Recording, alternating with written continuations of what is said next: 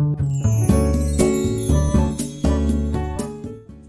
日10月8日から10月9日にかけて私の大切な仲間まさみんが日本山岳耐久レース長谷川恒夫カップに出場します。これはトレイルランニングというレースです。アスリートまさみんはウルトラトレイルマウント富士にもう一度チャレンジするということで、その出場権をかけて今回この日本山岳耐久レース長谷川恒夫カップに出場します。制限時間24時間以内にゴールしなければならず、途中で関門もあります。本日はこのレースの概要とまさみんの応援をさせていただきます。この配信は暮らしの中に幸せを与えてくれる環境に優しい夢かなお石鹸横浜エレナ・フローラさんを応援するドクター・ロバーツ和夫さんの提供でお届けしております。ドクター・ロバーツ和夫さん1週間のスポンサーコールありがとうございます。このエレナ・フローラさんが作られる無添加石鹸が購入できるホームページのサイト及び石鹸の正しい泡立て方法がわかるスタンド FM の配信およびこのスポンサーをしてくださっているドクターロバーツ和夫さんの各種 SNS のリンクを概要欄に貼っております。ぜひ合わせてご覧くださいませ。どうぞよろしくお願いいたします。この配信は、ボイシーパーソナリティを目指すジュリが家事、育児、仕事を通じての気づき工夫体験談をお届けしています。さて、皆様素敵な週末をお過ごしでしょうか ?3 連休の方もいらっしゃるのではないでしょうか？明日から2日間かけて私の大切な仲間、こちらスタンド FM でも配信をされている向き不向きよりも断然前向きチャンネルパーソナリティでいらっしゃるアスリートマサミンはトレイルランニングが大好きです。トレイルランニングご存知でしょうか？簡単に言うと山の中を駆け抜けるレースです。そして日本で一番大きなトレイルランニングのレースがウルトラトレイルマウント富士という大会になります。この大会に出場するには、ポイントが必要で、さらにポイントを獲得していても、レースに必ず出れるとは限りません。抽選に当たった方しか出場することができないんですね。アスリートマサミンは、そんな特別なウルトラトレイルマウント富士に一度チャレンジしています。第9関門まである中で、第7関門まで突破できたのですが、残念ながらゴールまでたどり着くことができませんでした。その悔しさをバネに、今、もう一度ウルトラトレイルマウント富士にチャレンジするために、ポイントを獲得するための各種レースに出ておられます。そのうちの一つが、明日から参加される日本山岳耐久レース長谷川恒夫カップです。幾度となくこのハセツネというふうに略して呼ばれているこのトレイルランニングの概要についてアスリートマサミンが配信をしております。なので、マサミンのスタンド FM の URL、そしてこのハセツネカップの公式のホームページがありますので、そちらを概要欄にリンクを貼っておきますね。で、マサミンが一度チャレンジされたウルトラトレイルマウント富士の時は、応援ナビというアプリがありまして、そのアプリでまさみんのゼッケン番号を入れると、今どの辺りにいるのかっていうことを追うことができました。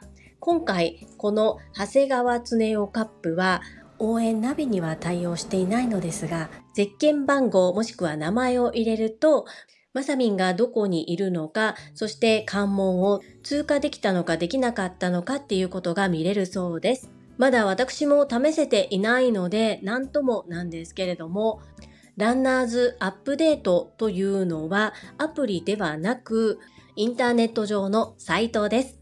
こちらも概要欄にリンクを貼っておきます。アスリートマサミンのゼッケン番号は4504 4504番です。そしてフルネームは原田正美さんです。ご本人もスタンド FM にてフルネームを公表されていたので、こちらでもご紹介をさせていただきます。まさみんの夢を叶える第一歩、皆様も応援いただけるととっても嬉しいです。まさみんはなんと、アラカンです。年齢は単なる数字と言いますが、いつもまさみんの挑む姿勢に勇気と感動をいただいております。ぜひ皆様応援のほどよろしくお願い申し上げます。この配信が良かったなと思ってくださった方はいいねを、継続して聞いてみたいなと思っていただけた方はチャンネル登録をよろしくお願いいたします。皆様からいただけるメッセージが私にとって宝物です。とっても励みになっておりますし、ものすごく嬉しいです。心より感謝申し上げます。ありがとうございます。コメントをいただけたり、各種 SNS で拡散いただけると私とっても喜びます。どうぞよろしくお願い申し上げます。毎日毎日 Twitter でシェアをしてくださるテニバカ王子、そしてそのツイートをリツイートしてくださる日野武先生やガタロさん、ひろぴょんさん、たくさんの応援ありがとうございます。いつもいつも本当に感謝しております。ありがとうございます。ここからはいただいたメッセージをご紹介いたします。第770回超潜入リスペクトラボ2-1生体波動鑑定士泉さん。こちらにお寄せいただいたメッセージに泉さんからお返事をいただいております。まずは、ともえさんへのメッセージです。ともえさん、こちらにコメントありがとう。ともえさんのおかげさまで生体波動鑑定がいいスタートを切れました。感謝感謝です。はい。泉さんとともえさんに出会えたのは、私も本当にありがたいご縁だなというふうに感じております。お二方に感謝です。ありがとうございます。そして、マインド TU さんへのコメント返信です。マインド TU さん、目に見えない話ですが、ご興味を持っていただき嬉しい限りです。気になって眠れそうにない？絶対寝てますよね。お聞きくださりありがとうございます。せーの、波乗りイケメン絶好調ということで、泉さん、マインド TU さんへもメッセージ返信ありがとうございます。おっしゃる通りだと思います。絶対寝てます、マインド TU さん。ですが、寝れなくなると思うぐらい、とっても2回目を楽しみにしてくださっていたということですね。はい。そして ST のまみさんへいただいたコメント返信。こちら、まみまみ、聞いてくださりありがとうございます。無事お引越しおめでとうございます。クラッカー。ご主人が100%のパフォーマンスでお仕事をされることが何よりですね。さらに加速しちゃって。はい。イズミーナ、皆様に個別にたくさんたくさん愛情あふれるメッセージありがとうございます。ST まみまみのご主人の100%のパフォーマンスでお仕事とっても楽しみですね。そして ST マミマミもそのおかげさまで新たな環境に身を置かれたということで、こちらもとっても楽しみですね。イズミーナ、たくさんたくさんメッセージありがとうございます。続きまして、第772回、超潜入リスペクトラボ2-2生体波動鑑定士泉さん、こちらにお寄せいただいたメッセージです。たまみさんからです。樹里さん、泉素敵な配信をありがとうございます。サムネの泉さんが美しすぎて眩しいです。私たちはご先祖様の最高傑作。私も素敵な言葉だなと思いました。ご先祖様に感謝し、自信を持って歩んでいきます。とても元気をいただきました。ありがとうございます。ハート。たまみさん、メッセージありがとうございます。このたまみさんのメッセージに対して泉さんからメッセージをいただいております。たまみん、聞いてくださりありがとう。サムネの写真褒めてくださりありがとうございます。ジュリアーノに小ましな写真出してって言われたので笑い。たまみん、100日チャレンジ応援しています。ご先祖様の名前を声に出して読んであげると喜ばれるんだよ、ハート。たまみさん、泉さん、メッセージありがとうございます。はい。泉さんは美しいんですが、特にこの写真は美しいです。そして私は泉さんの写真、持ち合わせていなかったので、よく今サムネイルで使われているプロフィール写真を使わせていただこうかなと思って問い合わせたところ、さらにかっこいい写真をいただきました。私たちはご先祖様の最高傑作、この言葉を胸に自信を持って歩んでいきましょうね。たまみさん、いずみーなメッセージありがとうございます。続きまして、いずみさんからです。ジュリアーノ2日間にわたって配信してくださりありがとう。後半は不思議ちゃん感が強めだったけど楽しかった。来月も楽しみにしています。どなたかな？ジュリアーノの司会進行は安心しかにゃい。素敵な経験をさせてくれてありがとう。イズミーナ、こちらの方こそ、私のオファーを受けてくださりありがとうございます。どのようにすれば、この目に見えないものを相手に信じていただけるのか、どうやったらリスナーの方に、そっか、そういった世界もあるんだと思っていただけるのか、そこを一生懸命行ったつもりです。そして私のことを信じてくださり、心を開いて話をいただけたこと感謝いたします。イズミーナメッセージありがとうございます。続きまして、マインド TU さんからです。樹里さん、泉さん、待ちに待った2回目の配信聞かせていただきました。見えない力のパワーはすごい。さらに見えない力を信じることができました。まさに生体波動鑑定は周りの人を幸せにする素晴らしい仕事ですね。今回も樹里さんの質問力、ファシリテートは完璧でした。せーの、世界を幸せにする樹里さん、泉さん、これからもさらにますます絶好調。超絶好調男、マインド TU さん、メッセージありがとうございます。生体波動鑑定のことを信じてくださり、そして周りの人を幸せにする素晴らしい仕事というふうにおっしゃっていただきありがとうございます。私のファシリテートは自分なりにはまだまだ課題多いなというふうに思ってはいるんですけれども、マインド TU さんに完璧と言っていただいてめちゃくちゃ嬉しいです。ありがとうございます。せーの。マインド TU さんもますます絶好調メッセージありがとうございます。マーコさんからです。ジュリさんはじめまして。オンライン8期、斉藤雅子です。泉さんとの素敵な対談をありがとうございます。泉さんに波動鑑定をしていただいたほやほやの私は、さらに深く波動鑑定を理解することができました。泉本当にありがとう。わー、マーコさん。初コメントありがとうございます。そして聞いてくださり感謝申し上げます。そうだったんですね。ちょうど泉さんに波動を整えていただいたところだったんですね。この中でも泉さんは波動を整えることは全体の6割である。そして残りの4割は自分の心の持ちようや行動、思いなどが作り上げるということをおっしゃっていましたね。マーコさんがここからどんどんどんどん飛躍されること楽しみにお待ちしております。メッセージありがとうございます。そしてこちらのコーナーのこの配信に昨日私がコメントさせていただいた方へ泉さんからメッセージをいただいております。ミシェルさんへのメッセージです。ミシェルさん、お聞きくださりありがとうございます。お墓参りも大切ですが、いつもご先祖様の心に寄り添うことが大切ですよね。祖母がよく歌っていた北酒場を大音響で流してあげようと思っています。ほっこりしますね。ハート。泉さん、ありがとうございます。はい。私もなかなかお墓参りに行けずに泉さんに行けてないねんっていうことを言っていました。そしたら心の中で思って手を合わせる。その方のことを思い浮かべる。それだけでもいいんだよっていうふうにおっしゃっていただきまして、とっても心が軽くなった、そんな時がありました。ミシェルさんもなかなかもしいけないようであれば、そのようになさってみるのはいかがでしょうか？メッセージありがとうございます。そして、高尾さんのメッセージにいただいた泉さんからのコメントです。ティキョウちゃん、聞いてくれてありがとう。波動、キレッキレになったそれはよかった。花ちゃんのジュエリー、華々しくデビューさせてあげて、10本の指につけて出かけるのが最高の供養。イズミーナ、ティキオさんに対してもコメント返信ありがとうございます。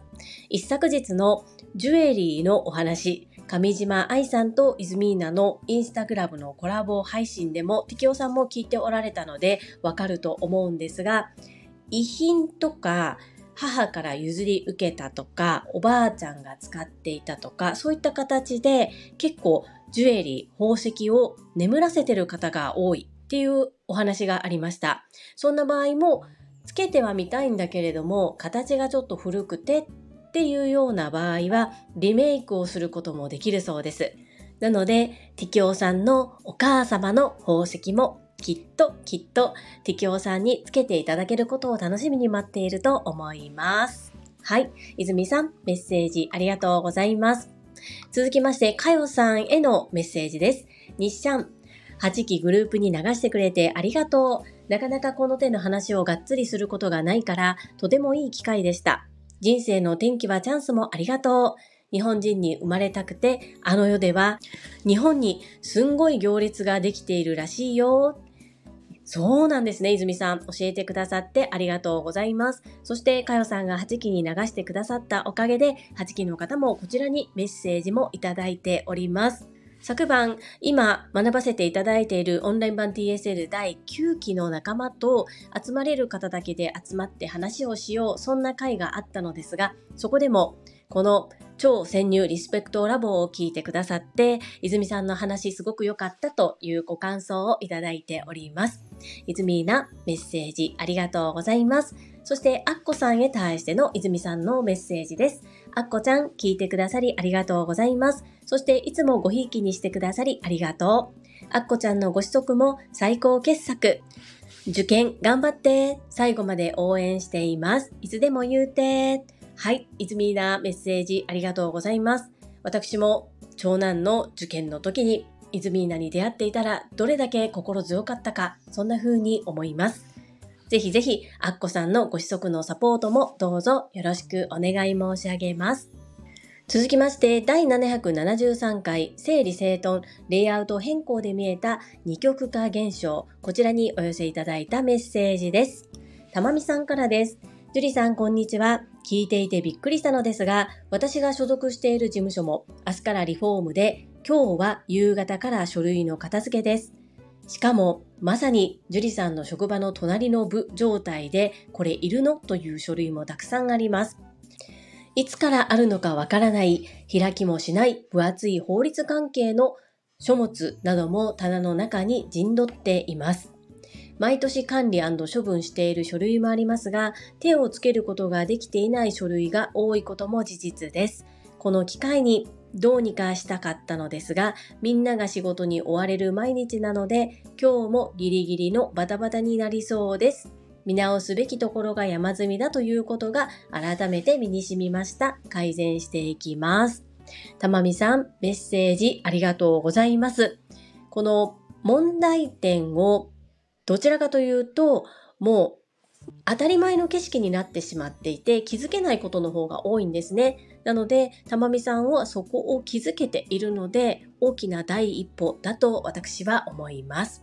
結局昨日も隣の課は朝から夕方までせっせと頑張っておられました。かたや私たちの課は午前中は普通に仕事、そしてお昼から2、3時間をかけて自分の個別の荷物、そして共用部分にその日しか手をつけることができない荷物を片付けましたが、そうですね、2時間ぐらいで全部終わっていました。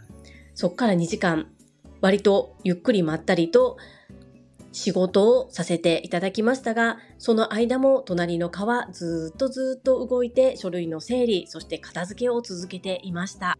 この差です。